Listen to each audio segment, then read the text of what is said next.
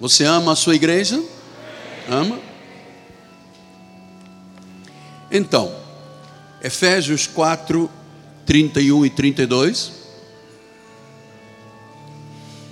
Você percebe que ao estudar versículo por versículo, há realmente uma amplitude muito maior do que apenas você tirar um versículo fora do contexto, porque cada versículo está inserido num contexto. Se eu tiro um versículo isolado do contexto, talvez eu vá arranjar um pretexto para duvidar de Deus. Então Deus é sábio.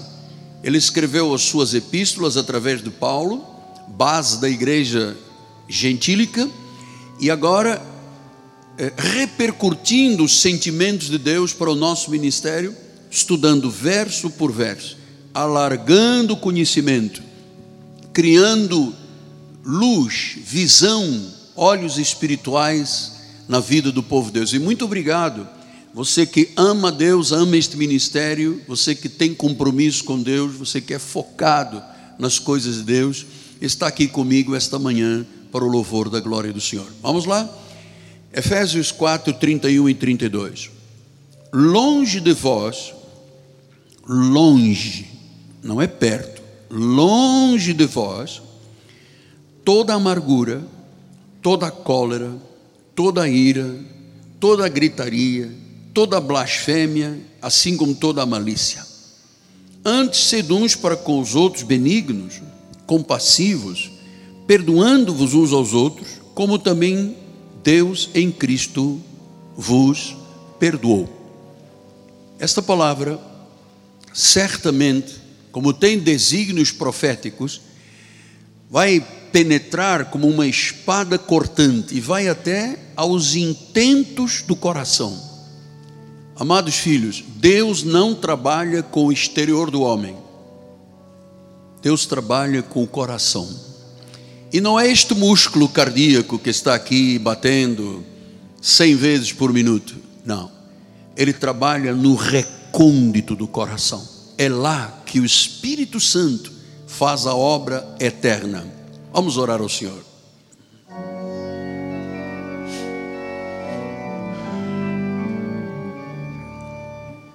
Senhor Jesus Cristo,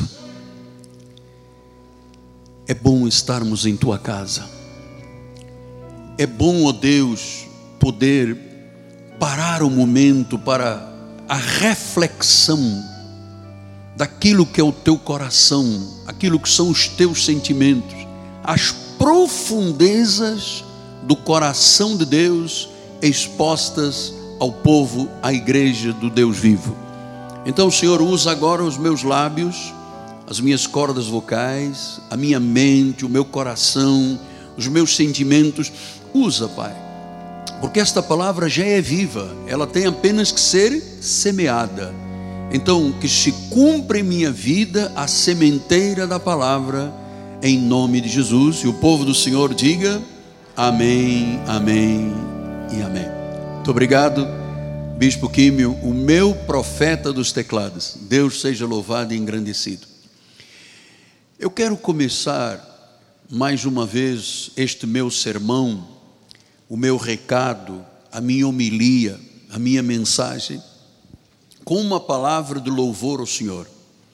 E os meus lábios dizem esta manhã: Exaltar-te-ei, ó Deus meu e Rei.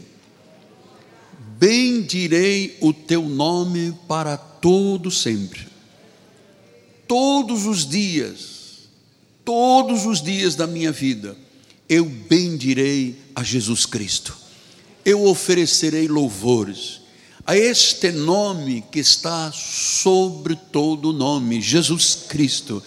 Grande é o Senhor e muito digno de ser louvado, a sua grandeza é insondável, os seus pensamentos são profundos, Ele é a fonte da sabedoria. Jesus Jesus Cristo, o soberano Deus. Amados filhos, amados irmãos, eleitos do Senhor, pedras que vivem, Ou o termo que eu mais amo é meus filhinhos na fé. Você sabe que quando se estuda a Bíblia, quando se ouve a pregação, quando se recebe o ensino da palavra, nem uma vida poderá continuar sendo a mesma. Um coração de terra boa, que recebe a semente de Deus, não pode ser igual a 15 minutos antes de começar este culto. Deus opera, Deus fala. E Ele vai falar hoje mais uma vez. E eu gosto dessa expressão, os padrões de comportamento de um crente. Ele começa por dizer: longe de vós, eu volto a expressar isto, longe quer dizer que eu não posso ter contato, tem que estar longe.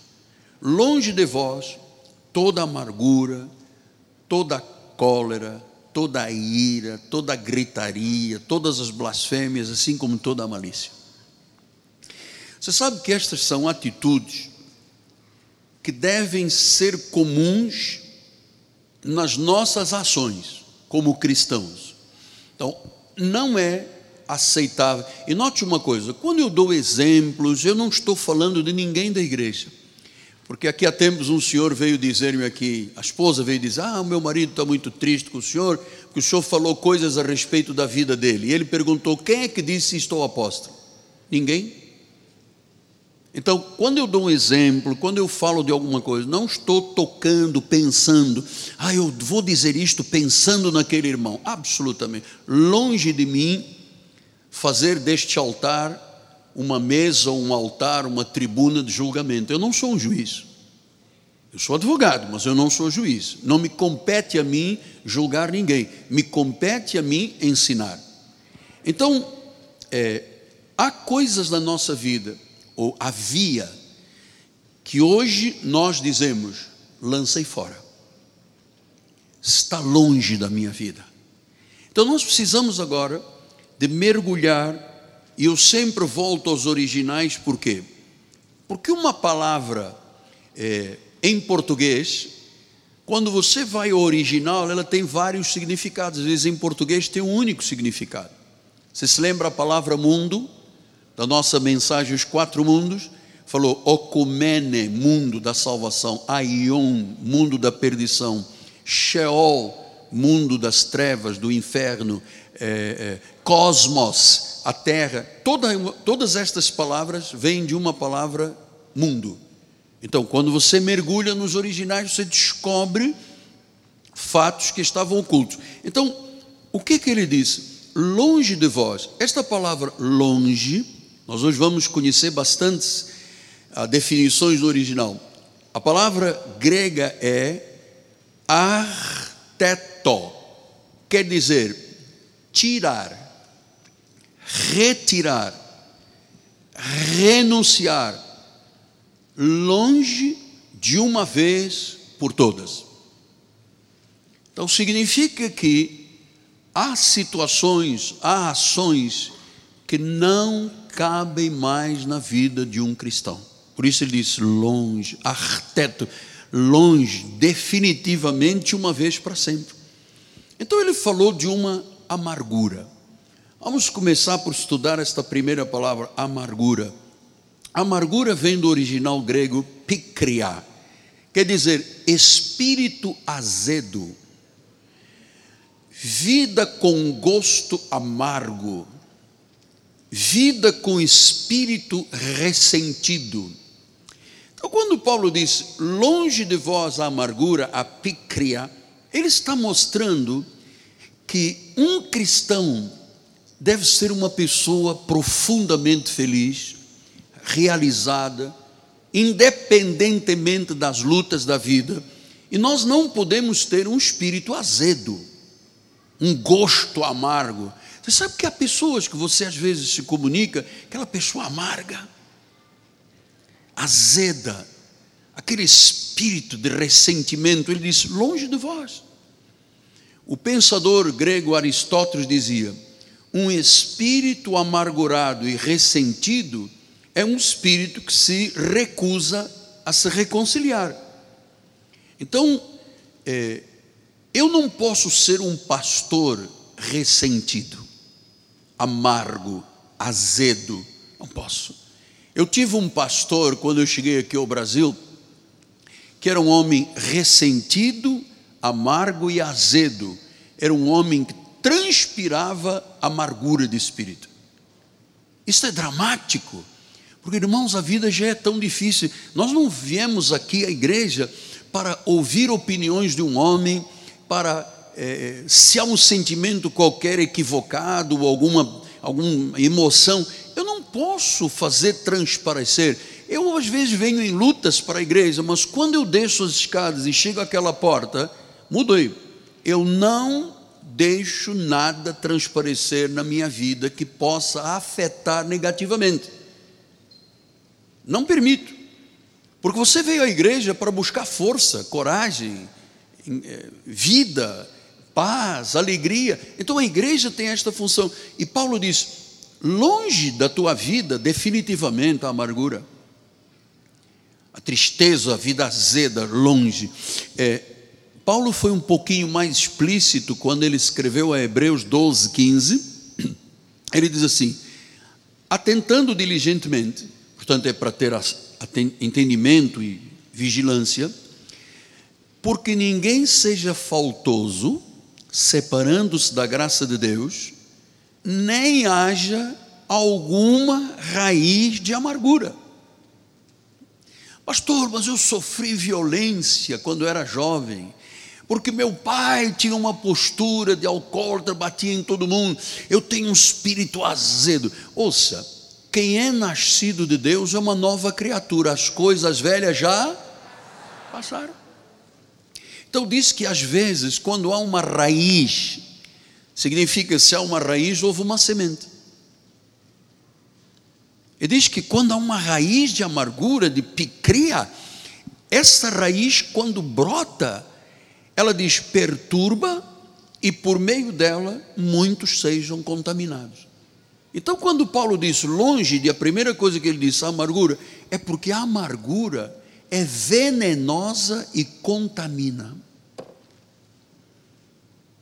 Não pode, não cabe na obra de Deus isto aqui. Alegria do Senhor é a nossa força. Eu não posso ser um pastor amargo. Pastor, mas falaram na internet, amado, falaram azeite. Eu não posso deixar uma semente que crie raízes e depois eu vou perturbar e contaminar todo mundo. Agora imagine cada um de nós, se nós viermos à igreja ou tivermos comunhão uns com os outros, com vida amargurada, nós vamos contaminar todos na igreja.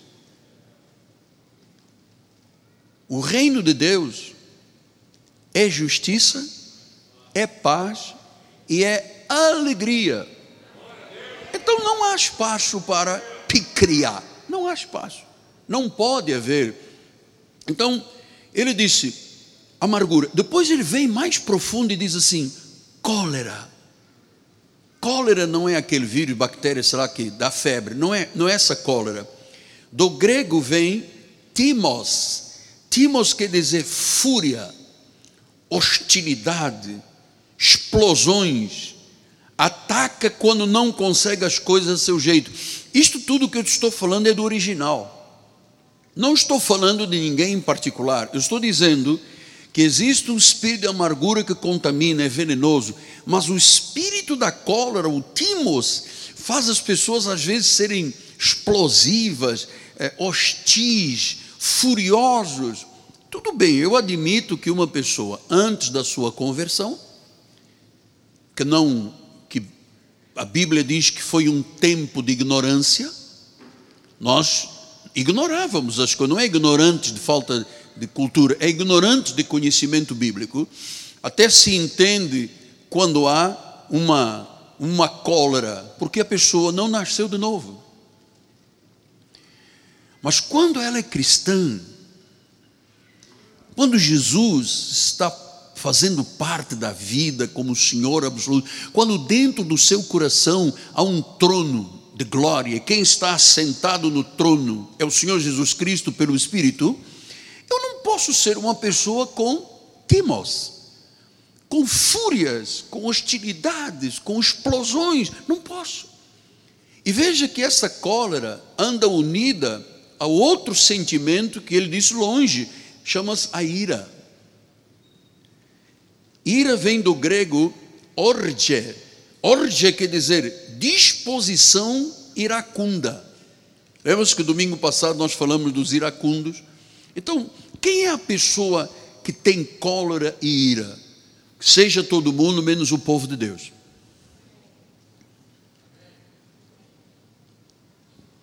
Porque imagine um casal, ou um homem amargo, ou a esposa colérica, ou o marido irado, que tipo de relação se estabelece nesta família?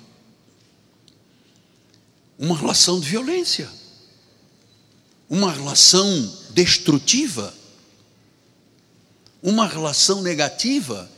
E você sabe que isto é muito normal quando a pessoa fala em orge, numa disposição, é uma disposição.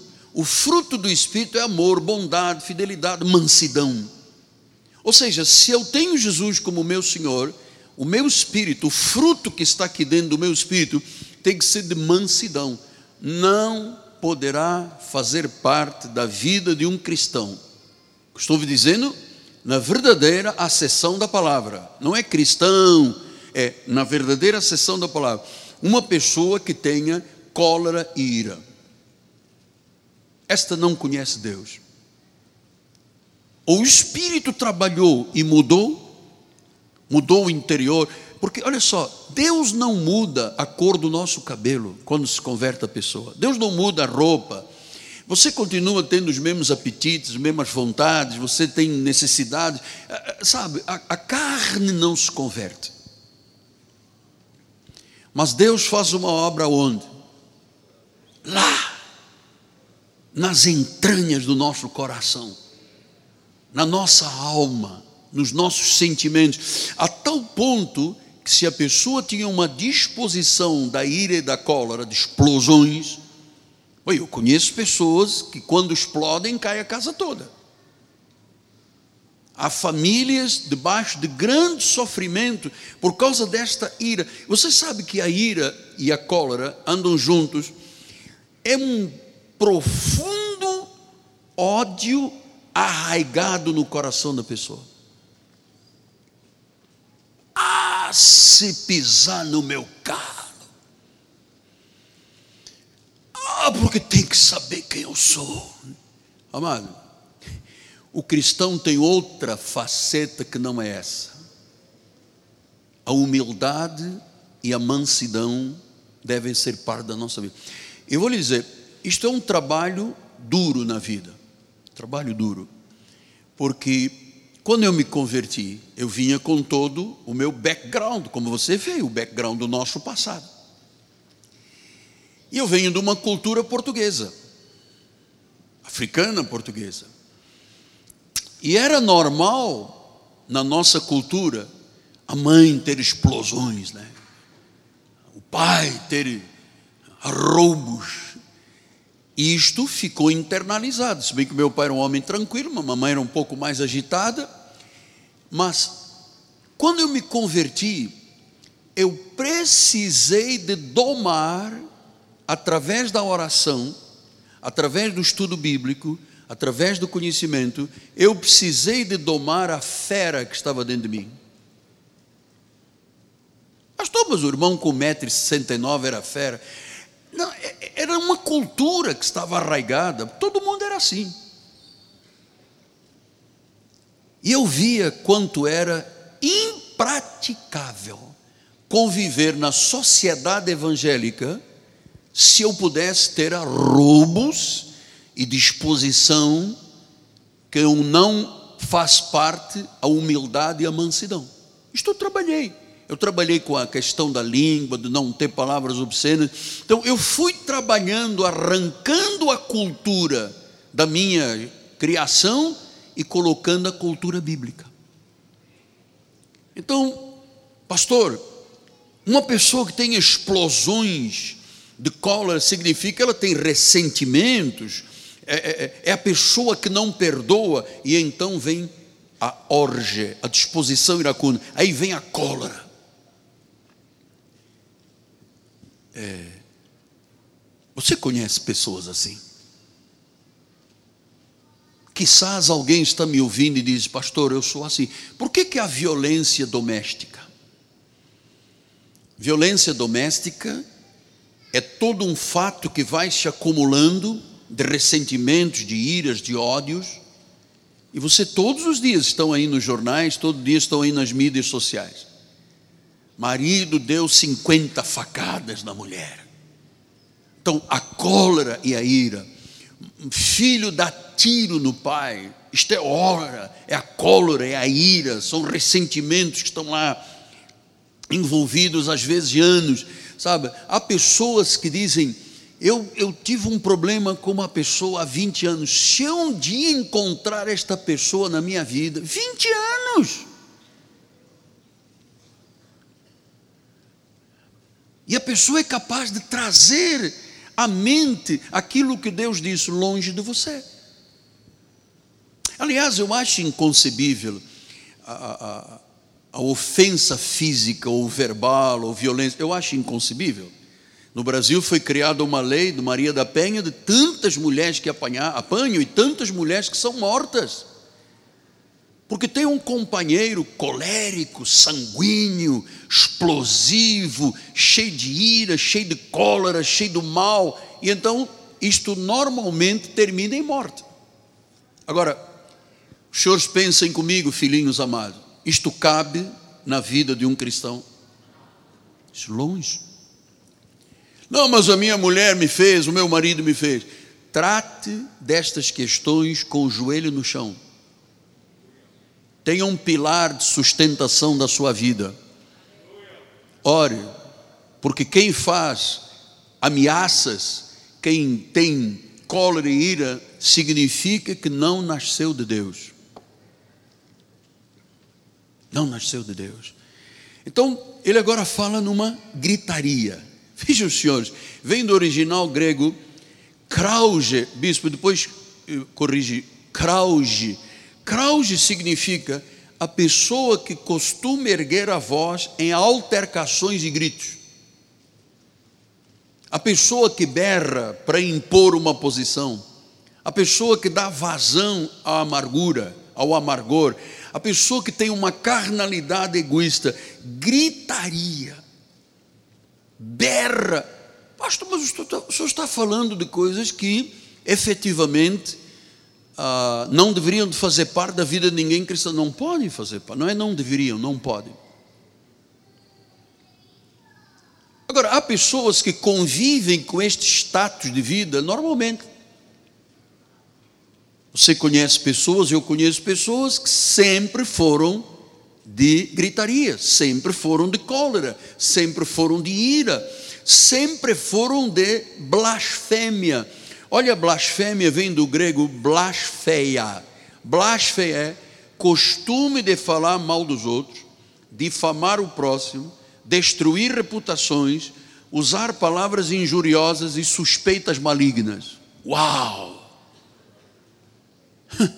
Blasfêmias. Paulo disse: longe a amargura, longe a cólera, longe a ira, longe a gritaria. Pastor, tu, mas eu tenho, eu não tenho sangue de barata. Sim, mas quem lhe disse que nós temos sangue de barata? Nenhum de nós tem sangue de barata. Irai-vos, mas não pequeis. É uma, o Senhor disse que às vezes uma indignação é importante, mas isto não pode ser o modus vivendi da pessoa, a forma de viver da pessoa. Então a blasfêmia é, quantas empresas foram destruídas por causa de blasfêmias, por causa de difamação, por causa de destruir reputações, por, por causa de palavras injuriosas, por causa de suspeitas malignas. Eu tenho uma palavra que eu sempre uso, diz que o bom julgador julga o próximo por si mesmo. Se eu achar que aquela pessoa é, é porque eu me acho assim. Porque o bom julgador. Há coisas que eu digo assim: é impossível aquele irmão ter feito, porque eu não faria. O bom julgador julga o próximo como a si mesmo. Então, quando uma pessoa tem tendência a palavras injuriosas, suspeitas malignas, isto é o que mais ocorre nas igrejas, amado. Então, veja que a sequência vai aprofundando esta questão. Depois ele fala toda a malícia.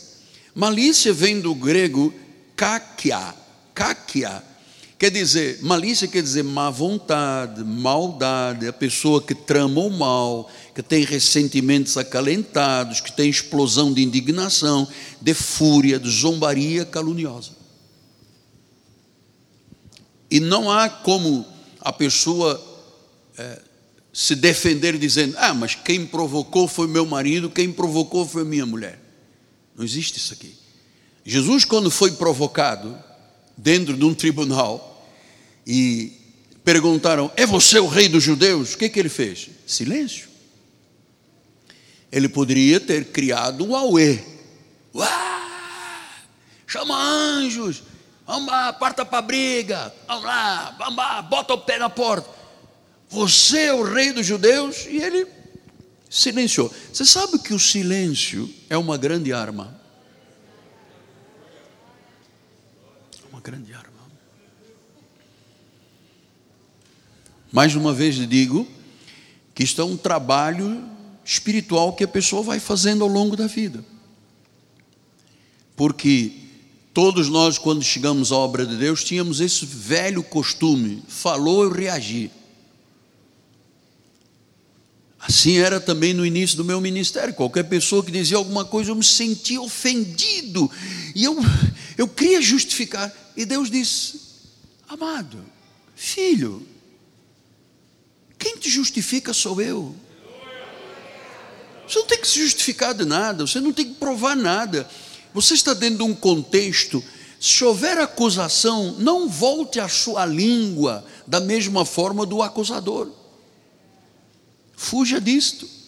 E você sabe que isso fez muito bem à minha alma. Porque eu, no início do ministério na Ilha do Governador, Alberto disse: é difícil a vida política.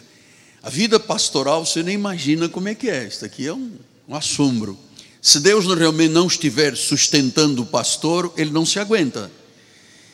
Eu me recordo, nós estávamos começando a construir uma igreja. Aquele idoso, aquela idosa que eu sempre conto, né? chegava, dava 5 mil dólares, e não fala ao meu velho, vinha o velho e dava, não fala a minha velha, que permitiu a compra do terreno, comprei uma fábrica, destruí o telhado, levantei as paredes, construí um templo. Você não imagina o que, que eu passei.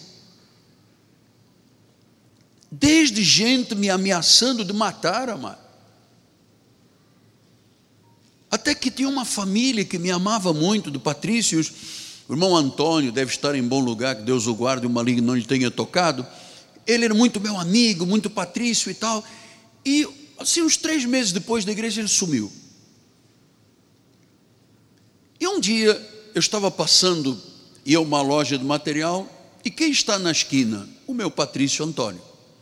Eu parei o carro na loja, fui ter com ele, Patrício, saudades do irmão, já tem algum tempo que o irmão não vem à igreja. Irmão, sem a indiscrição, pode me dizer, por que, que o irmão não vem à igreja? Porque me disseram que o senhor comprou dois apartamentos e que vive em dois apartamentos num prédio, comprado com dinheiro da obra. Eu disse, barbaridade, tchê. Eu vivo num apartamento de aluguel da igreja, alugado pela igreja, e a igreja não consegue nem ah, dar vazão a tanta despesa das, das obras, dos empregados. Como é que é possível? Quer dizer que na tua mente você acreditou que eu estava usando o dinheiro da obra para comprar dois apartamentos, sabe? Eu precisava de oito banheiros, duas cozinhas, eu precisava de 400 salas. Meus filhos eram pequenininhos, era assim que nós vivíamos, sempre vivi uma vida espartana. Sempre tive muito temor com as coisas de Deus. Eu sei o que é o meu direito como pastor, até onde chega e o que não posso tocar. Então eu, eu disse, Patrício Antônio, Deus te guarde, o maligno não continue tocando você. Volta para a igreja, quer ir na minha casa, eu vou te mostrar. Os meus vizinhos quem são? Eu morava num, eram quatro apartamentos por andar. Eu vivia num, no outro lado vivia um engenheiro, vivia um cantor muito famoso daquele tempo, Gilson, que era muito meu amigo, e vivia mais uma senhora lá, então éramos quatro por andar. Mas quando há uma caquear, uma malícia, uma suspeição. Nós não podemos fazer parte desse mundo aí. De ressentimentos, de indignação, de suspeitas, de caluniar as pessoas. Não podemos fazer isso. E a Bíblia diz o quê? No versículo, é, no final do versículo, diz: Agora, porém, despojai-vos. Quer dizer que é, é, é é normal que a pessoa venha para uma conversão trazida e atraída por Deus, é normal que a pessoa chegue, que tenha esses defeitos, ou desvios de conduta, ou quizás de caráter. Eu passei por tudo isso, amado. Eu já contei aqui na igreja várias vezes, vou contar mais uma vez. É, eu participava das Assembleias de Deus de Lisboa, da Neves Ferreira, e um dia veio um pastor, que era o diretor do seminário bíblico, chamado de Fanhões, os irmãos portugueses sabem o que eu estou falando, e eles vieram, ele pregou uma mensagem desafiando jovens para o ministério. E o pastor era um americano, falava já português, então ele foi e disse: Olha, você, você, você, você, você, e apontou para umas 12 ou 14 jovens, e jovens estavam lá, meninas e rapazes, disse, Eu quero vocês no nosso seminário. E um deles que foi apontado foi eu. Só que eu participava de um grupo de jovens, graças a Deus, Pastor Bruno, que vocês fazem um trabalho lindo, puro, mas eu participava de um grupo de jovens que quando. Te... Olha, eu fui inserido, eu não era dali, eu fui inserido. Eu cheguei lá de cadeira de rodas, depois, quando comecei a andar, participava da vida da igreja, portanto, eu fui inserido num contexto. Mas toda vez que terminava o culto da noite, a igreja era num primeiro andar, tinha elevador, escadas. Se juntava um grupo na porta do edifício para falar mal de um pastor. tínhamos um pastor chamado José Carlos, era um indivíduo muito grosseiro, muito despreparado, mas bom pregador, mas socialmente, eticamente, ele não tinha realmente preparo. A vida de um pastor é do modelo. Diz: sede modelo do rebanho. Não pastorei com ganância. Então, ele não era um bom modelo, porque ele tinha umas atitudes muito agressivas, muito coléricas. Então nós terminamos o culto e vinha sempre uma moça e dizia: aquele pastor não presta, porque. Aí o outro dizia: não, também. Aí começava o grupo todo a zombar daquele pastor. Olha, que a vida traz troco, hein? Chega mais tarde ou mais cedo. Então, naquele dia que o pastor Samuel Johnson diz: Você? E apontou para mim, chamou o grupo lá na frente, fez uma oração para irmos para o seminário, profeticamente apontando o dedo. E eu disse: e agora? Como é que vai ser? Eu vou estudar, fazer uma carreira eclesiástica para ser um pastor futuramente, mas eu faço parte de um grupo que hostiliza o pastor. Eu não hostilizava, eu fui inserido, havia um grupo antigo que não se dava com o pastor, todo final do culto vinha o dragão. E eu disse: e agora? O que, que eu vou fazer? Um dia eu vou estar no lugar desse senhor, num púlpito, eu vou conviver com uma sociedade que não é mais do mundo, e como é que eu agora vou fazer? Vou começar um seminário de tanta responsabilidade, é, é o resto da minha vida, como é que eu vou fazer? Eu disse: eu vou tomar uma atitude, eu vou pedir perdão ao pastor. Então, tinha o púlpito com o lugar do coral, aqueles púlpitos antigos, tinha uma porta e por baixo do púlpito ficavam os gabinetes. E eu pedi à secretária dele se eu queria falar com o pastor. Havia um grupo de jovens que ainda não tinha descido, que estava lá e disse: O que, é que você vai fazer? Não, eu vou falar com o pastor, vou pedir perdão, porque eu, eu faço parte desse contexto. Não era, mas fui inserido eu aceitei, eu concordei. Aí eu cheguei, pastor, eu vim lhe pedir perdão. Ele olhou para mim, era um senhor grande, cabeça branca que é que foi? falei, sabe o que é? Eu fui inserido nesta igreja, mas comecei a ser levado pelos jovens, todo domingo se fala mal do senhor, se ataca o senhor, e eu também entrei no jogo, porque todo mundo falava, eu passei a falar, e eu vim aqui lhe pedir perdão, porque eu fui um dos escolhidos para ser pastor, para ir para um seminário, que poderá ser o seminário que me levará à vida pastoral. Como é que eu posso já com essa mancha? E ele começou, e eu comecei a chorar, muito, muito tenso, e pedi para abraçá-lo, e quando eu abracei, ele começou a chorar também, e ele disse: Jovem, é, assim se trata em Portugal, né? não diz o nome de jovem, ô jovem, se eu despertei em você alguma situação, algum sentimento equivocado, errado, eu lhe peço perdão. Oi, ficamos ali um pouco abraçados, e quando eu me separei do, do abraço, olhei para trás, tinha uma fila desses jovens, e um por um, lá, pastor Zé Carlos, perdão, e o pastor chorou copiosamente, e todo o grupo chorou copiosamente. Você vê? A vida traz a fatura de volta. A vida, o mundo é muito pequenino. Se você tem um comportamento aqui equivocado, não adianta fugir para a Alemanha oriental, lá no leste europeu, porque ninguém pode fugir de Deus. Até se mergulhar na profundeza das águas, Deus está lá. Se subir ao céu, Deus está. Se for para o deserto, Deus está. Se for para... Deus está. Não há. Davi diz: para onde me ausentarei do teu espírito? Então nós temos que ter o que? Vigilância. Porque ele disse despojai. Paulo disse aos Colossenses isto. A Colossenses 3:8. Assim, agora pois despojai-vos. Sou eu que tenho que tirar, sou eu que tenho que me despir. Ira, indignação, maldade, maledicência, linguagem obscena do falar. Veja aqui. Você está percebendo que existem coisas na nossa carne que são do velho Adão, mas não podem ser da nova criatura nascida segundo Deus. Está entendendo? Pastor Túlio de Barros Ferreira. Não podem. Pastor, mas tem um irmão aqui na igreja que ameaça, que parte para a briga. Ouça, é, nós somos uma igreja cristã, nós somos uma, uma referência para o mundo. Nós somos um ministério profético. E quando se fala do ministério, não se fala do pastor, se fala do grupo todo, os 15 mil membros deste ministério. Então nós temos que nos despojar, nos despir. E ele falou isso: ira, aquele irmão irado que ameaça, aquela irmã que grita, não, despojai-vos de indignação, de maldade, de maledicência, linguagem obscena. Ele dizer que então a minha boca não pode ser uma boca que louva a Deus, mas também diz só fé, é isso mesmo aí. Não pode. Pastor, mas, mas às vezes eu estou pregando um quadro na minha casa, eu dou uma martelada no dedo.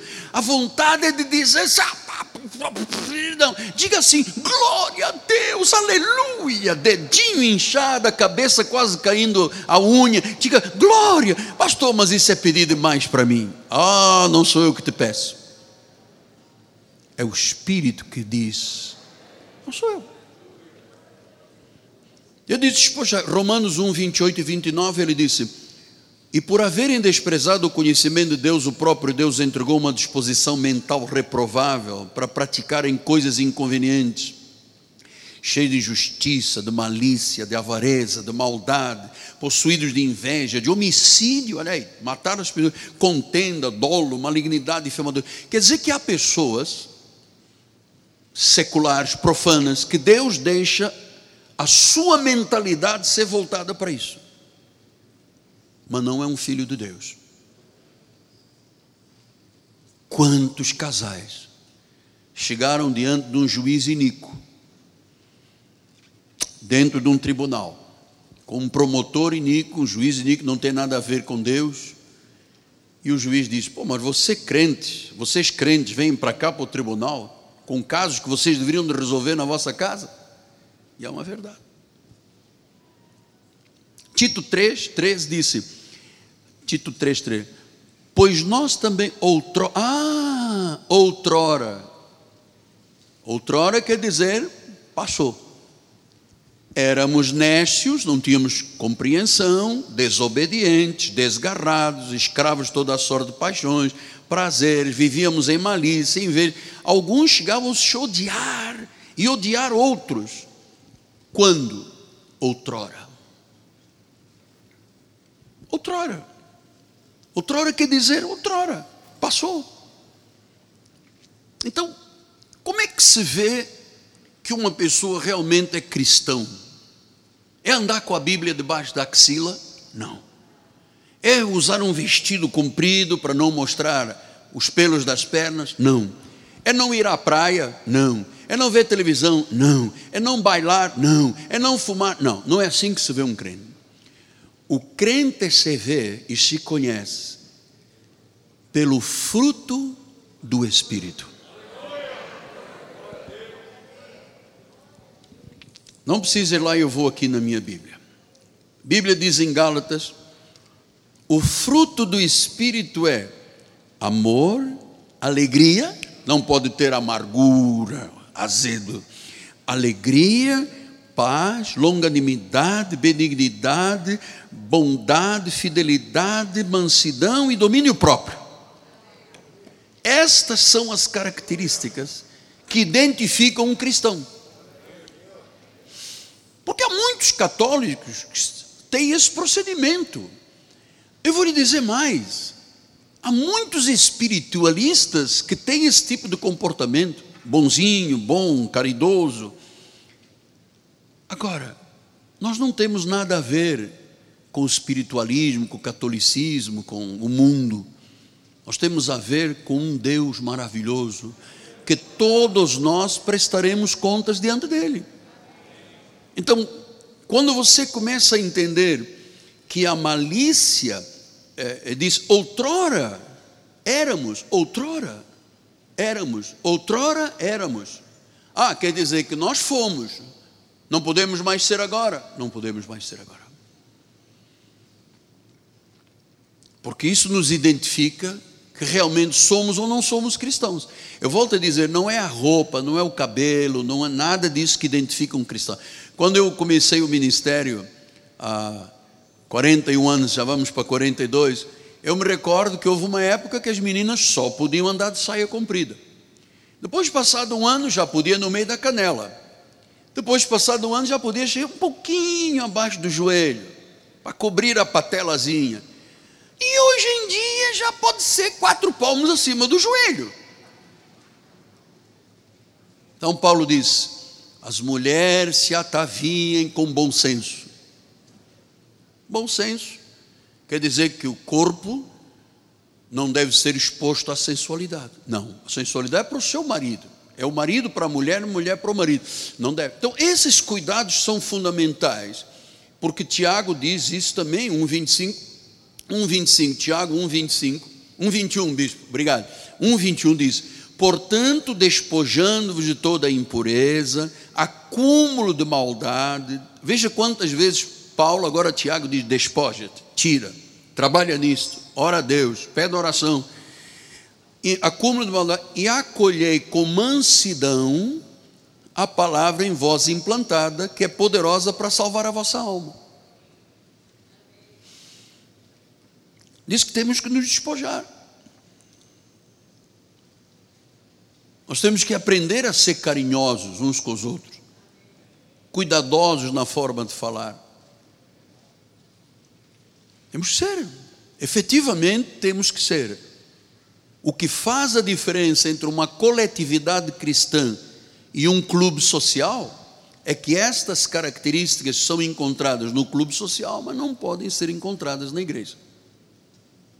Eu já lhe falei aqui, uma das áreas de grande tensão da nossa igreja é o estacionamento. Porque nós temos dois grandes terrenos gigantes que compramos para estacionamento, temos estacionamento aqui na frente, lá em cima. Mas, graças a Deus, louvado seja o nome do Senhor, muito, grande parte da igreja tem carro. E há pessoas que chegam e dizem: Eu quero parar ali. Aí vem um bispo consagrado, né? minha amada, a senhora podia, por favor, ali não, ali. A senhora pode lá. Ah, não pode não, porque está aqui a chave ali, pega lá a chave, não quero saber da chave. Aí o irmãozinho vai lá, já com a coluna toda rebentada, tanta chave que pegou.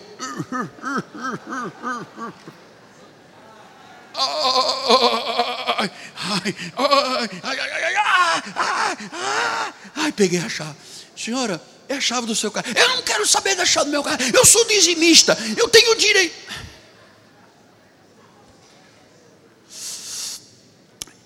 Você sabe, quanto mais eu cresço, menos Cristo está na minha vida. Quanto mais eu diminuo, mais ele se manifesta. Então diz que essa malícia que é a raiz de todos os males, os males citados anteriormente, expressa a essência da natureza. Eu tenho um novo homem ou eu sou o velho homem? Nestas atitudes se vê. Estas atitudes é que provam se eu sou o velho homem ou se eu sou o novo homem. Então não há lugar para essas coisas horríveis dentro de uma comunidade cristã. Então nós não estamos aqui falando de um irmão, estamos falando genericamente para aprender. E diz, então, se eu não tenho essas características negativas, e graças a Deus que entre nós, poucos são os casos que nós sabemos do marido exaltado, esposa exaltada, graças a Deus, Deus trabalhando, somos 15 mil membros, devemos ter três ou quatro, então estamos ganhando. o que, que ele diz em Efésios 4, 32? Antes, sede uns para com os outros o que? Bons benignos, compassivos, pacientes, perdoando-vos uns aos outros, como Deus em Cristo nos perdoou. Então, se eu passei por uma operação do Espírito chamada regeneração, eu não posso dizer, olha, eu te perdoo, bispo, mas eu não quero comunhão com você. Não perdoou nada. É a velha natureza que está lá, encoberta com um véu, mas não perdoou. O perdão significa que eu libero, né, libero a pessoa e me libero a mim, porque a falta de perdão traz verdugos, atormentadores. Uma pessoa que não perdoe tem atormentadores na sua mente. Pode ir no psicólogo, no psiquiatra, pode tomar rivotril, se não perdoar, nunca será perdoado. Então nós tivemos casos aqui na igreja, pessoas, eu perdoo a irmã falando de tal, mas nunca mais quero nem sentir o cheiro de perfume. Pessoa às vezes sentiu o cheiro daquele perfume, correu para o outro lado, porque ela deve estar aqui. Então, amado, ouçam, estou lhe falando honestamente. Nosso chamado é para sermos benignos, bons, pessoas boas, compassivos, perdoadores. Essas são qualidades comportamentais que mostram a essência de uma pessoa. Eu sempre digo à minha esposa: às vezes a pessoa está contida, mas na hora de um rompante se conhece a verdade e o caráter desta pessoa. É, a pessoa pode estar contida, né? Vem aqui, estamos todos no mundo, no universo de Deus, então estou contido. Mas, pastor, eu vou lhe dizer uma coisa. De uns anos para cá, eu tenho um calo junto com o Joanete, porque Joanete é um negócio horrível, na é verdade, é coisa de 65 anos para cima, tem, sempre aparece um Joanetezinho. Então, eu tenho um Joanete que, ao lado de um calo, se me pisar, amado, fuja desta pessoa. Porque você vai pisar no calo, você vai saber quem é esta pessoa. Pastor, mas aquele irmão parece tão santo. Aquele irmão parece ter um rostinho angelical, bochechudo, um rosinho. Se conhece a pessoa na hora da prova. Pastor não está falando nada que não tenha vivido já. Eu sou o primeiro a dar a mão à palmatória. E graças a Deus pela obra do Espírito Santo na minha vida, porque eu não podia chegar onde cheguei para ser boca de Deus se eu tivesse esse background na minha vida. Por isso, amados,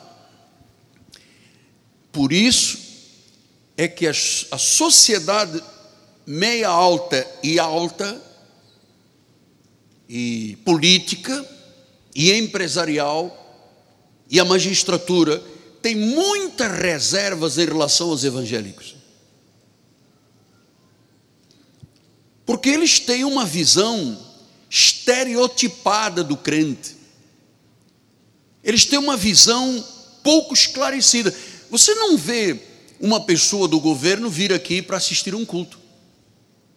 Então a visão que eles têm é: oh, os crentes são todos pequeninos na sua mente, são pessoas que não pensam, deixam-se dominar por um manipulador na fé chamado pastor da igreja. Esta é a visão que eles têm. É uma visão estereotipada, é um estereótipo.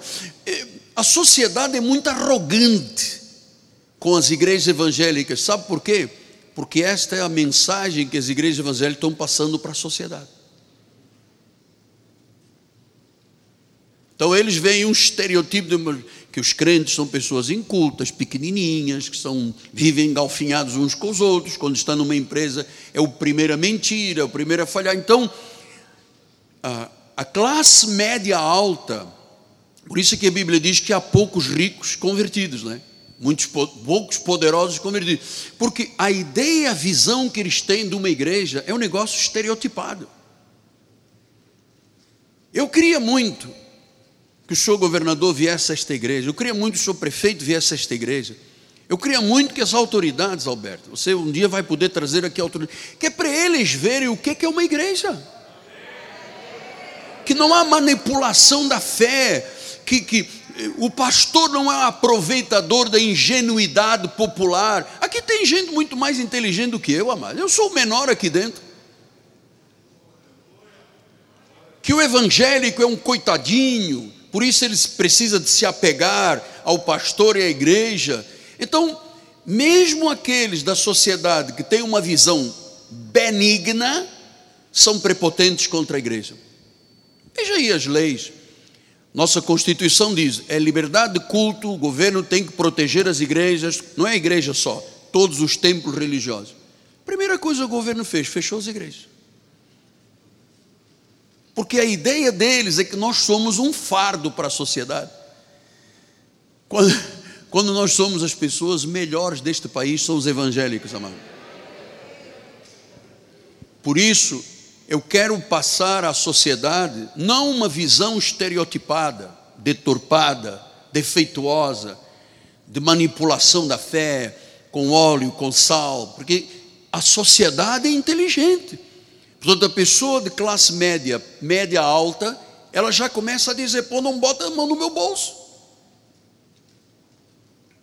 Isso é manipulação da fé. A igreja é fundamentalista. Os pastores são contra o gênero sexual. Amado, nós não somos contra ninguém, nós somos a favor da Bíblia. Não, mas a mulher tem que ter liberdade de abortar. Amado, nós somos a favor da vida. Nós não, não, não levantamos uma bandeira lá contra o aborto. Nós dizemos o seguinte: que nós somos a favor da vida e que aborto não é coisa de Deus, é um homicídio. Ah, porque eu estou muito ofendido, o senhor ter dito isso. Não, essa é a visão estereotipada. Aqui é um hospital, é uma escola do Espírito Santo, e aqui tem que haver mudanças, porque esta palavra não volta vazia. Eu não estou tirando um versículo do contexto, amado.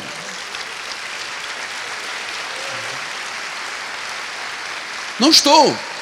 Entende, compadre? Eu não estou tirando um versículo de um contexto para arranjar um pretexto. Não estou. Então eu queria dizer à sociedade, se eventualmente nós temos empresários, profissionais liberais, executivos, magistrados, ministros, governadores, alguém que por um acaso Deus colocou diante desse computador ou desse smartphone ou desse eh, essa mídia, você não pode ter uma visão deturpada da obra de Deus. Você não pode ser arrogante contra a obra de Deus e achar ah, mas a gente de vez em quando ouve notícias. Ah, e qual é a área que você não ouve notícias? Só que há áreas da sociedade corporativistas, tem um erro, todo mundo cobre e esconde. Evangélico não. Estou falando da nossa igreja, atenção, estou falando do contexto. Nós somos, os evangélicos são o único exército, o único, que mata os seus feridos. Você sabe, na guerra, o indivíduo podia perder as pernas, os braços, cego, ficava um corpinho desse tamanho. Eu vivi dentro de um hospital militar, eu sei. Ficava dentro de uma cofinha como se fosse um bebê. Só tinha cabeça, tronco, não tinha membros, não tinha olhos, mas eles não deixavam a pessoa morrer. Você vê as guerras tem aí fora, que os americanos vão lá. Você algum dia viu os americanos abandonarem um corpo de um colega na guerra? Eles vão lá, vão se arrastam e trazem de volta e botam um helicóptero. Só... O que é a igreja tradicional? Porque a diferença entre a graça e a lei é terrível, não é? O que, que a igreja tradicional faz? Quando vê um ferido, a primeira coisa é abatê-lo. Ah, o nosso irmão pecou. O demônio! Saia! Não saio! Saia! Irmão demônio, fala para um, fala para dois, fala para três. Vamos fazer uma reunião em casa para condenar o irmãozinho até que ele se esvaia, o seu sangue saia até morrer. Difícil você ver num contexto do evangelho um pastor perdoando alguém, ou uns membros das igrejas perdoando. Muito difícil. Por quê? Nós somos um exército que. Perdão, senhor. Eu, há exceções. Mas normalmente o exército esmaga os seus feridos, mata os seus feridos. Amados, eu vou lhe dizer uma coisa: todos nós somos fracos. Todos nós somos suscetíveis de errar. Agora, se eu errar, você não pode me matar e destruir a minha vida. Eu não posso te matar e destruir a minha vida. Uma irmãzinha um dia me escreveu uma carta, graças a Deus que Deus levou, e não, que eu tinha até dificuldade de olhar para a irmã. Ela disse: Eu prefiro ver o meu pastor morto, porque não era o marido dela, entende, Alberto? Se fosse o marido dela, não, eu quero vivo, do que o pastor fazer e dizer. Então, e disser: Então, amado, nós temos que ser socorro, benignos, pessoas boas. O mundo já é muito mal, cara. A sociedade já pisa, já humilha. Olha lá, até a questão do racismo no nosso país né, está, está oculto. A sociedade é racista, sim. As classes mais elevadas não gostam dos pretos, maltratam. Quando você tem um branco e um preto, o branco ganha mais que o preto. Isto é racismo. Então, grande parte das pessoas que estão dentro dos presídios são pessoas que não tiveram recursos da sociedade, abandonados pela sociedade, de cor preta, e que estão abandonados dentro do presídios, abandonados, simplesmente apodrecendo. Porque a sociedade sempre os desprezou. A mulher no nosso país, você sabe que de 15 em 15 minutos matam uma mulher no Brasil. 15 em 15 minutos. Então a mulher não, não, não pode ser apenas um, um, objeto para ser usado por um homem, a mulher é a obra, a perfeição de Deus. A Bíblia diz que quando você encontra uma esposa, um marido, você encontrou a bênção. Então, não há possibilidade da nossa sociedade ter uma visão correta se a igreja não tiver um comportamento correto. Há uns anos atrás, houve um hino que as igrejas cantavam muito, muito, muito. Tinha uma igreja que tinha cinco funcionários que pagava para criar hinos para a igreja. Pagavam, eram salários, eram salariados pagar. E eles fizeram um hino que rebentou a boca do balão. Todas as igrejas cantavam, todo mundo só vivia cantando esse hino aqui. Aquilo começou a trazer royalties para a igreja, e o pastor, sem sabedoria, em vez de dizer assim, vendemos 4 milhões de CDs, deu um lucro de 1 milhão, chamar os cinco e assim, vocês vão ter direito a um percentual, vocês criar. Vocês são funcionários da igreja, mas eu vou abençoar a vocês. Não, o pastor recolheu tudo. Eles entraram no Ministério da Justiça, pedindo direitos autorais. E quando foram a primeira junta de conciliação, porque o nosso país não entende o que é conciliação. Nós temos hoje milhões e milhões de ações nos tribunais que as pessoas simplesmente jogam lá a ação esperando a sorte. Então não há entendimento, conciliação, acordo. E diz que um promotor disse a este homem, ao pastor e aos homens: Vocês são crentes? Sim, sim, somos. A igreja fulana tal, eu sou o pastor. Eu sou... E vocês trazem essa roupa suja para lavar aqui dentro do tribunal? Pode estar aqui para fora. Vou resolver o vosso caso nas igrejas. Então, é esta visão estereotipada, quando um erra, paga todo mundo. Como se fôssemos um balaio de gatos. A igreja não é um balaio de gatos. Aqui tem gente com caráter, aqui tem gente com princípios, com temor de Deus, amada. Que tem gente, olha, esta igreja é uma igreja de tementes a Deus, de pessoas que têm o caráter de Cristo, têm a imagem e a semelhança do Senhor. Então eu queria dizer à sociedade: não tenha uma visão arrogante das igrejas. O evangélico não é um coitadinho.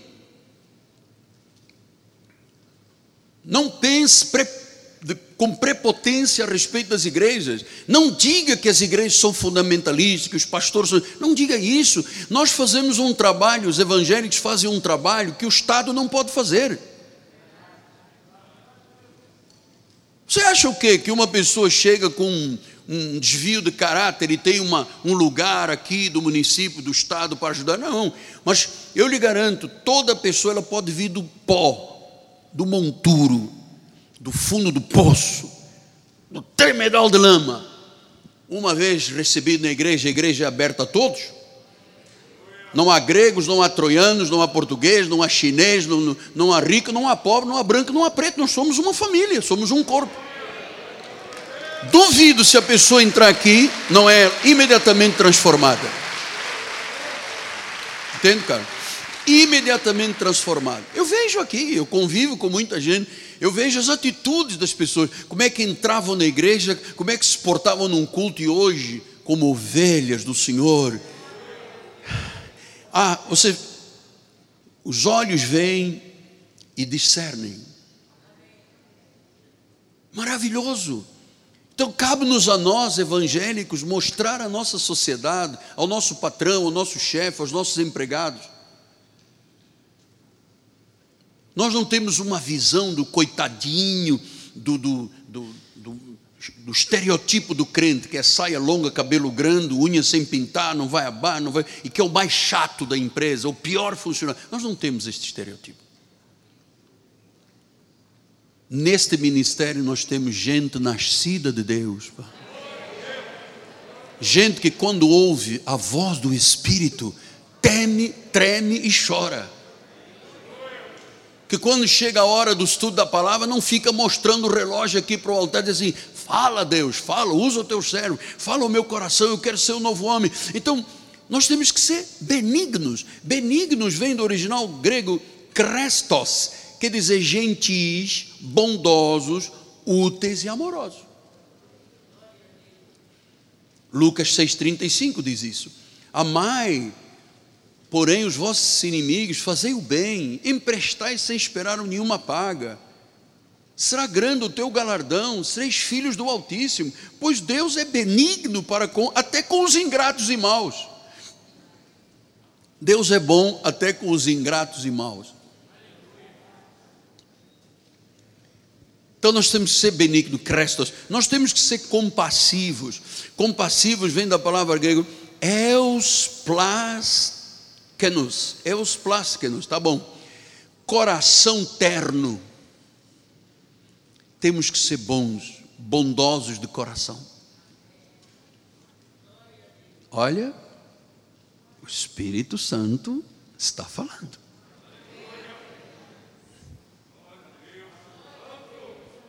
Não dá para ficar, ah, mas eu sou um velho pecador, minha carne é fraca. Tua carne não é fraca. Tua carne está submetida ao teu espírito.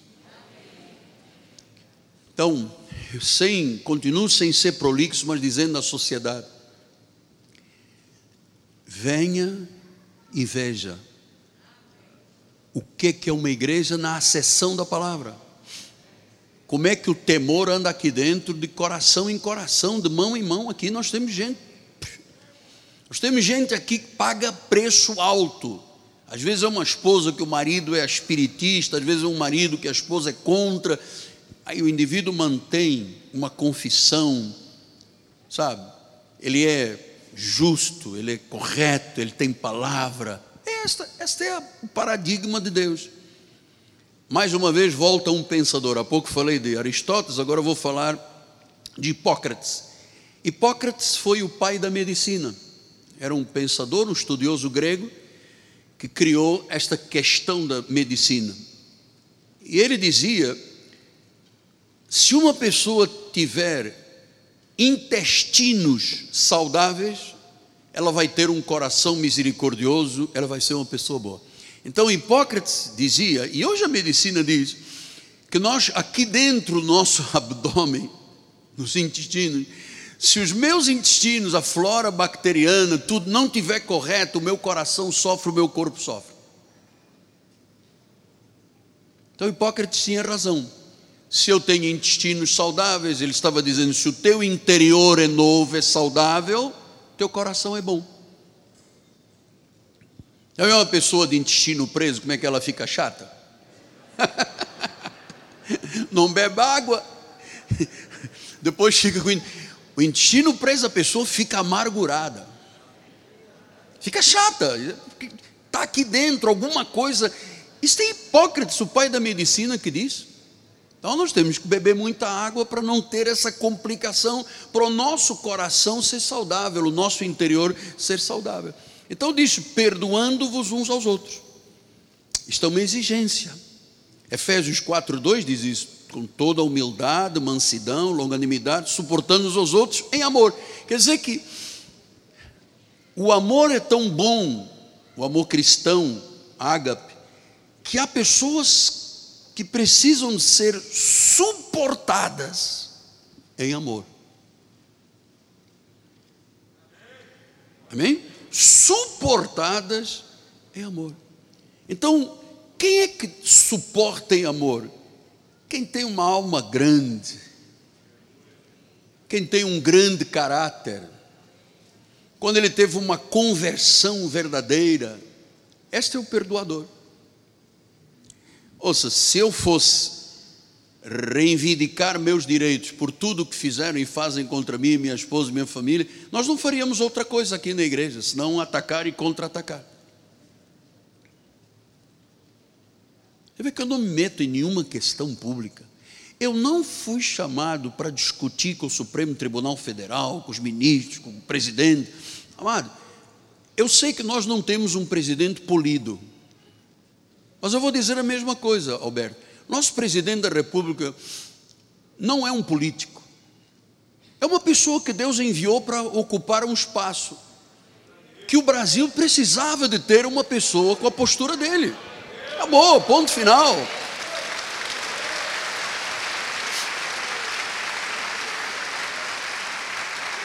Ah, mas ele fala besteira e grosseiro. mano, ele não é um político, ele é um enviado de Deus. Deus colocou lá para fazer o que os outros não fizeram nos últimos 50 anos, amado.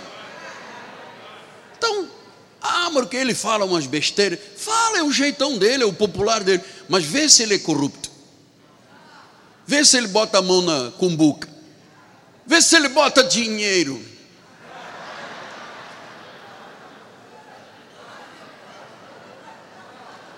É, é atrás, não é aqui atrás. O que é que o senhor tem aí? É, é uma paralisia que a minha coluna aqui está. Alguém tem alguma coisa a falar desse homem, além das grosserias dele? Não. Então, meus amados, uma con... Gostou, madrinha? Por que, que eu falei de dinheiro aqui atrás? Ah, tá bem, agora me lembrei. 2 de Coríntios 2,7 disse: De modo que deveis, pelo contrário, perdoar-lhes e confortar, para que não seja o mesmo consumido com excessiva tristeza. Então, quando você vira um irmão que errou, que pecou, não atire pedra. Traga para cá. Traga para o hospital. Pastor, mas o senhor convive com um irmão que teve um erro feio? Pode trazer. Aliás, você que está do outro lado, que foi jogado no lixo na tua igreja, venha para cá. Venha para cá porque você vai ter um pastor amoroso. Um pastor que suporta o insuportável para poder ser pastor. Nós aqui, nenhum, ninguém, nenhum de nós rejeita aqui se entrar um homossexual, um LGBT, um fumante, um drogado. Ninguém rejeita ninguém. Esta igreja está preparada para ser um hospital de guerra. De guerra. Pedro. Versículo número 10 diz: A quem perdoais alguma coisa, eu também perdoo. Porque de fato, o que tenho perdoado, se alguma coisa tenho perdoado por causa de vós, o fiz na presença de Cristo. Então, Paulo diz: por causa de Jesus, eu perdoo. Olha que levou chicotada, levou pedrada, foi traído, e ele diz: no fim, eu tenho prazer até no meu sofrimento. Parece, parece psicopatia, né? Eu tenho prazer no meu sofrimento, porque quando eu estou fraco, quando eu estou fraco, é que eu estou forte. Então, Cristo também nos perdoou. Olha o que diz Romanos 5,11: diz: E não apenas isso, mas também nos gloriamos em Deus, nosso Senhor Jesus Cristo, por intermédio de quem recebemos a reconciliação. Então, nós fomos perdoados. O perdão tem que fluir na nossa vida para que a bênção de Deus flua. Nós fomos perdoados, muito perdoados. Olha, amados, alguns aqui na igreja começando pelo pastor da igreja, fomos perdoados, muito perdoados. Então o que, é que eu tenho como dever? Perdoar. 2 Coríntios 5,19 diz a saber que Deus estava em Cristo, reconciliando consigo o mundo, não imputando aos homens as suas transgressões. Então a igreja Cristo vive não imputa pecados. Imputa a graça de Deus, botamos graça dentro da vida da pessoa. E aqui é certo, aqui é um lugar de hospital, de transformação. Eu nunca tirei pedras a ninguém. De tanta pedrada que eu já levei, nunca, nunca peguei uma pedra para revidar, nunca. Por isso eu tenho paz. Por isso o Espírito, três, meia, quatro horas, ou cinco, ele, vai lá. Eu quero te aos meus pés. Todos os dias eu ponho o meu pilar de sustentação, minha oração, estudo da Bíblia, meditação, louvor. Eu estava dizendo hoje a minha doutora cuida das minhas cordas vocais, doutora Fabíola, que eu estava esta madrugada louvando, estava quem pessoa desperta, as cordas vocais não estão aquecidas. E eu comecei a cantar e houve uma hora que eu quis puxar a minha voz e não saía. Ela disse: "Não, tem que fazer os exercícios e tal". Então, eu estava lá, no meu escritório, canta minha alma. Mas ninguém estava vendo o senhor para aplaudir. Sim. Eu nasci de novo. Colossenses 3,13 disse: suportai-vos uns aos outros. Aí é, tem gente que só pode ser suportada, né? Suportai-vos uns aos outros, perdoai-vos mutuamente. Caso alguém tenha motivo de queixa, então vamos nos habituar. Estamos todos com motivo de queixa daquele irmão que está ali. O que, é que a igreja deve fazer? Pedrada e mata, ou ora e cuida e prova o seu amor? Ora, cuida e prova o seu amor. O perdão de Deus na nossa vida foi perfeito, foi eterno. Portanto, nós devemos perdoar e esquecer. Não é perdoar, mas eu não quero me sentar ao lado do irmão. Porque o, o perdoador, ele senta assim ao lado do outro irmão ferido. Pastor, mas eu, eu tenho a fragrância de Cristo, o meu odor é odor. Eu, Cristo está aqui com o seu perfume. Aquele irmãozinho está lá com um perfume feito aí artesanal, daqueles que quando a pessoa cheira desmaia. Amado, segura, ore, ame. Eu vou dizer por quê. Talvez você não precise de ninguém, mas talvez um dia você precise.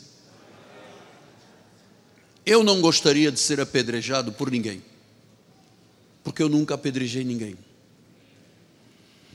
Então, Romanos 8, 1 e 2, estamos chegando ao fim, tá, amados?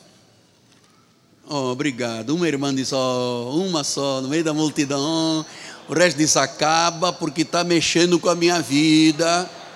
Olha, patroa, se você falar alguma coisa com esse português, vai ver o que, que te acontece. Vamos chegar a casa, vamos lá. Romanos 8 diz: agora já não há nenhuma condenação. Quem te acusa? Deus justifica. Nenhuma, quantas condenações há contra nós? Nenhuma. O sangue de Jesus lavou, limpou. Nenhuma condenação para quem está em Cristo. Por quê?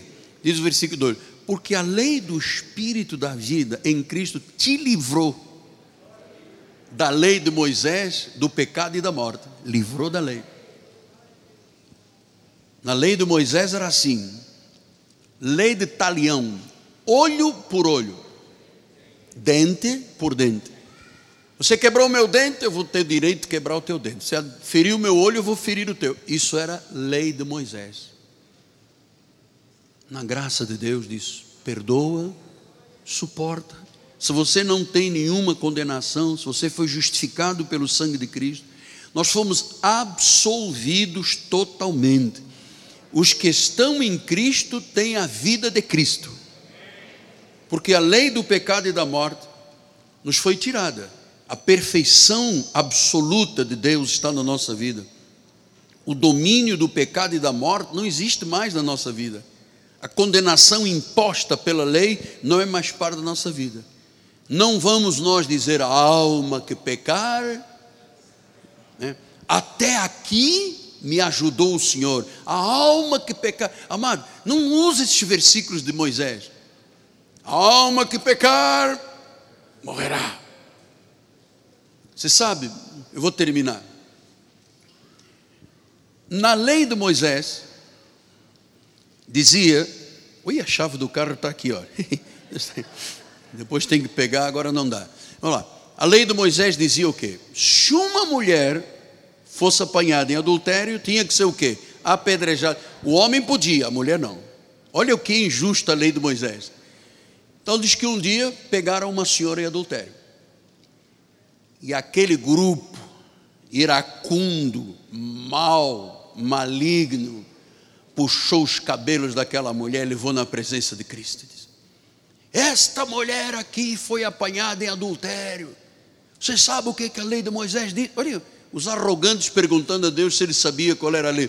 Você sabe o que, que a lei diz? Que ela tem que ser apedrejada até a morte.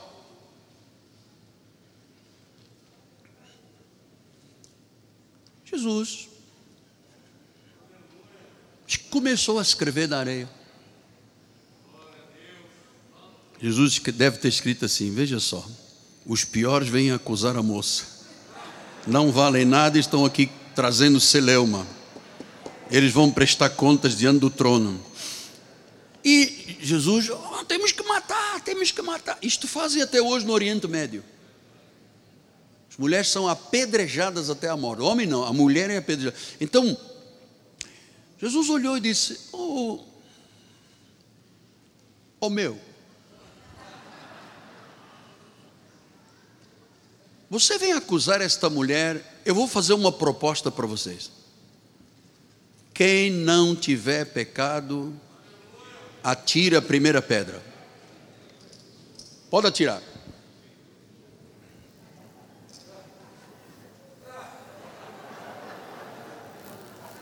Diz que os mais velhos,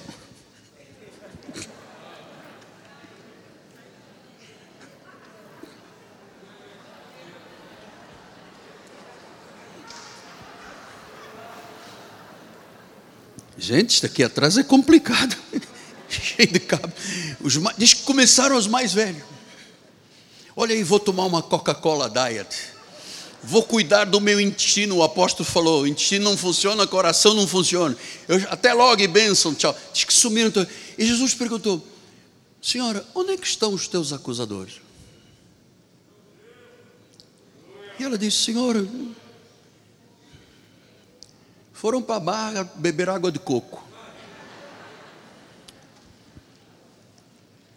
Jesus disse: Eu também não te acuso. Agora, eu vou te passar uma receita da felicidade. Jesus pegou a prescrição e disse assim: vai e não peques mais.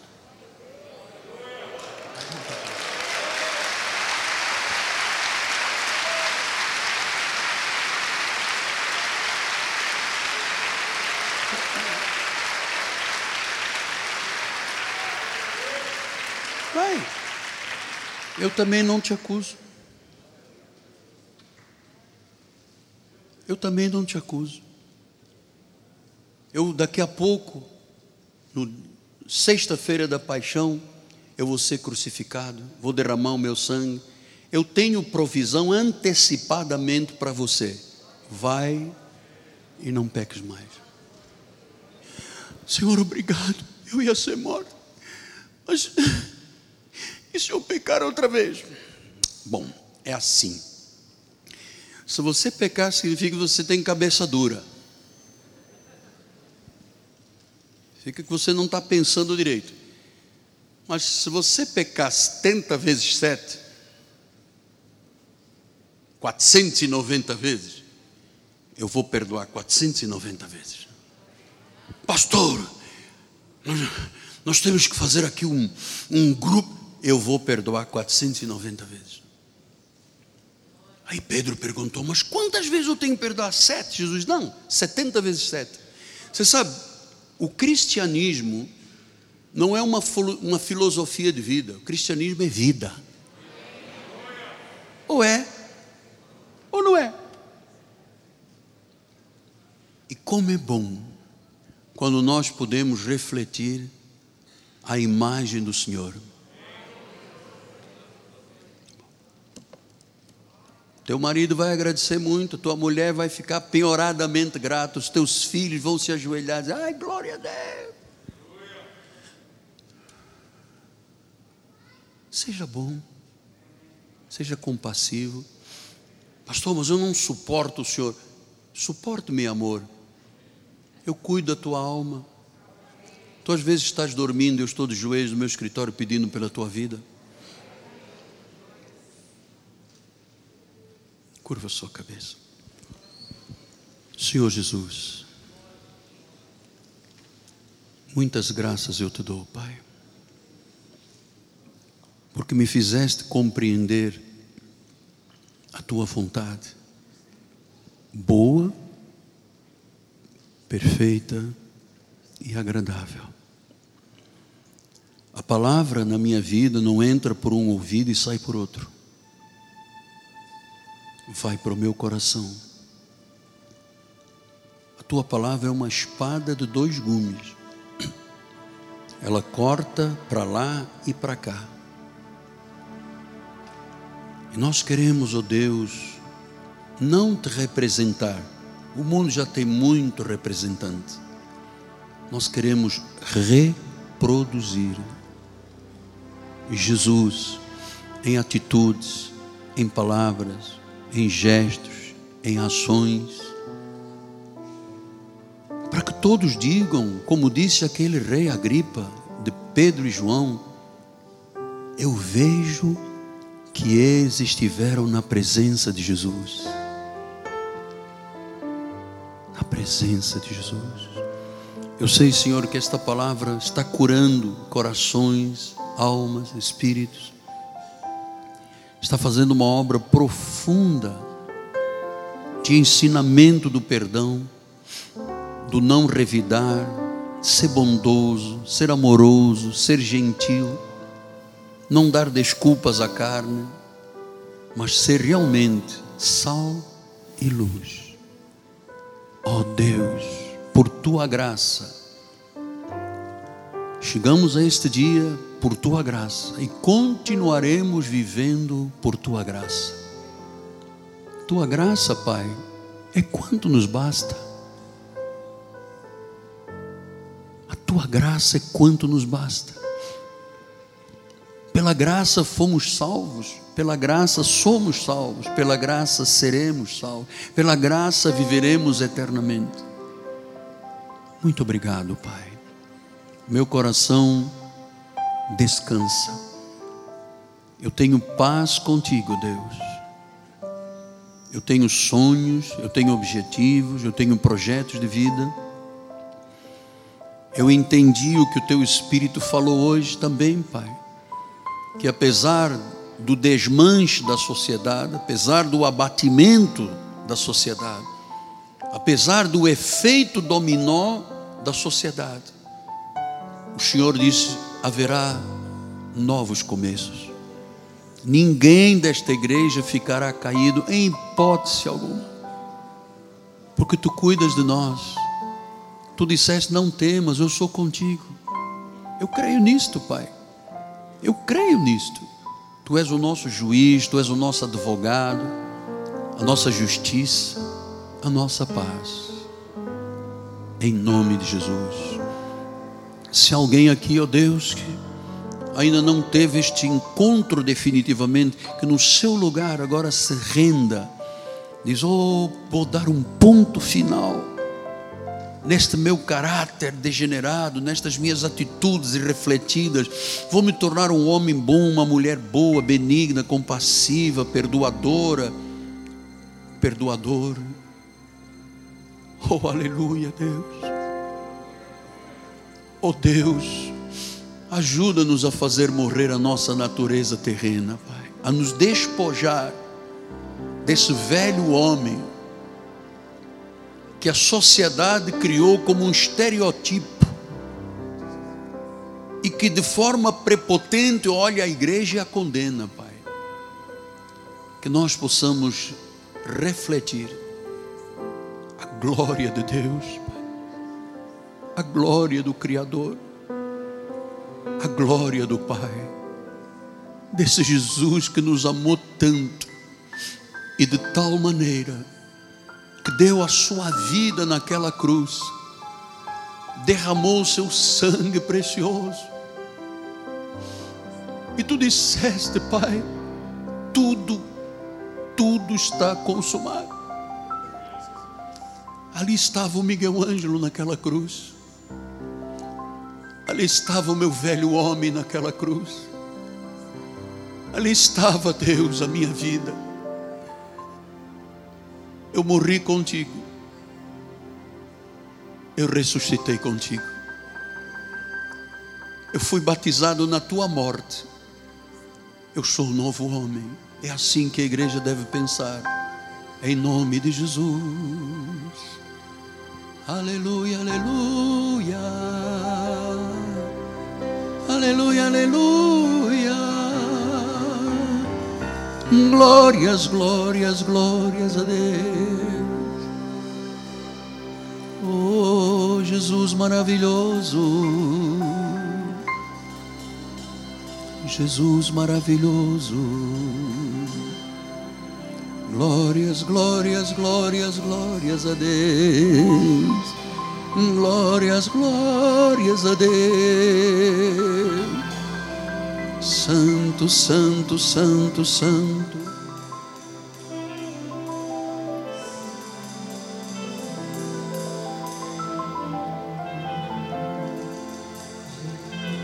A obra está consumada. Vamos todos ficar de pé. A bispa vai dar a bênção final. Quem precisar de se retirar, em paz. Quem puder ficar um minuto, nós vamos cantar um corinho. Levante as suas mãos. Com alegria na sua alma, com felicidade, porque hoje o nosso Pai nos orientou a sermos melhores. Senhor, obrigada por ensinamento que tivemos agora, Senhor, através do teu servo.